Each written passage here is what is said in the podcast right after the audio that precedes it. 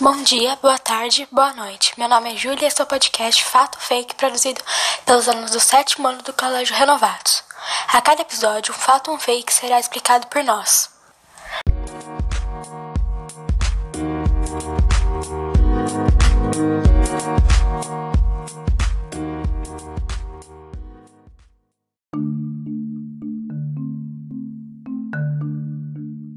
Quais são as primeiras palavras que vêm às nossas cabeças quando pensamos em ratos? Sujos, fedidos, feios e animais de esgoto. Porém, eles são muito mais que isso. Imagine ratos tendo características similares ao do ser humano.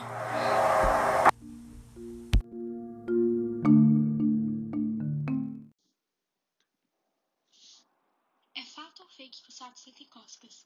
Fato, pois é, os fatos de fato, os ratos sentem cócegas. O neurocientista Shinpei Shimuyama revela em seu estudo que parte do cérebro dos roedores é responsável por sentir cócegas, e o cientista conseguiu liberar risadas dos, nos ratos apenas com estímulos elétricos sem tocá-los.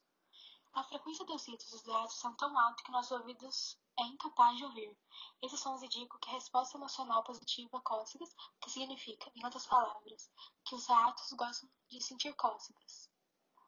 Segundo Enxuan, abre aspas, eles localizam quando recebem alimento, água com açúcar ou quando interagem com, um, com outros amigos ratos. Fecha aspas.